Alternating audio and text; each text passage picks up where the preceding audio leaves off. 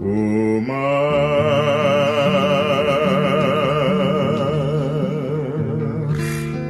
Morning, guys, at State Grid Brazil. Today is Monday, June the 8th, 2020, day that starts Valentine's Week and also the day we celebrate World Oceans Day. The oceans feed us and support much of the economy in the world. And that's not all. The oceans produce much of the air we breathe and still help regulate the planet's climate. The seas occupy 71% of the Earth's surface, and the depth can reach up to 11 kilometers.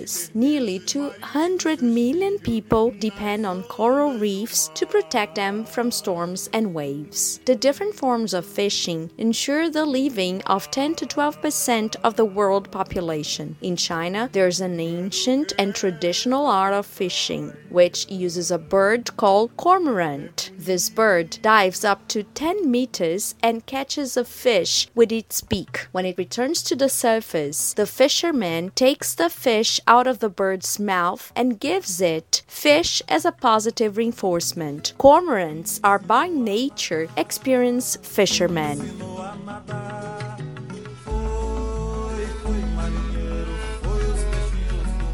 Today is also the day of oceanographers. These professionals work in projects to follow the conditions of coastal area and carry out research on the effects of human activity on marine ecosystems. Those who study oceanography need to dedicate themselves to many subjects such as maths, chemistry, biology, physics, and geology. Currently, professionals use cutting-edge technologies to obtain data and statistics on the behavior of the waters.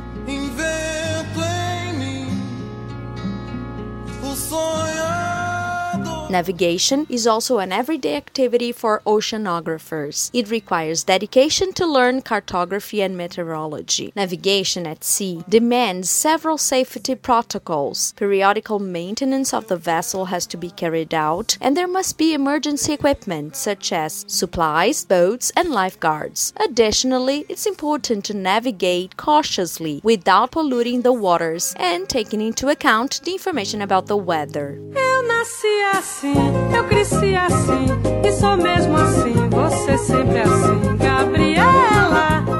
Is also the birthday of Brazilian actress Sonia Braga. Currently involved in international projects, the actress became famous in the Brazilian production of the children's show Sesame Street. Then she acted in Hair, the Brazilian adaptation of a Broadway musical. She was very popular in soap operas Dancing Days and Gabriela. She accepted to be Gabriela under one condition not wearing any makeup. For Sonia Braga, the less aids, the better for acting. For her, great artists are made with dedication. Carrying out all tasks with dedication is a value of State Grid Brazil. Assim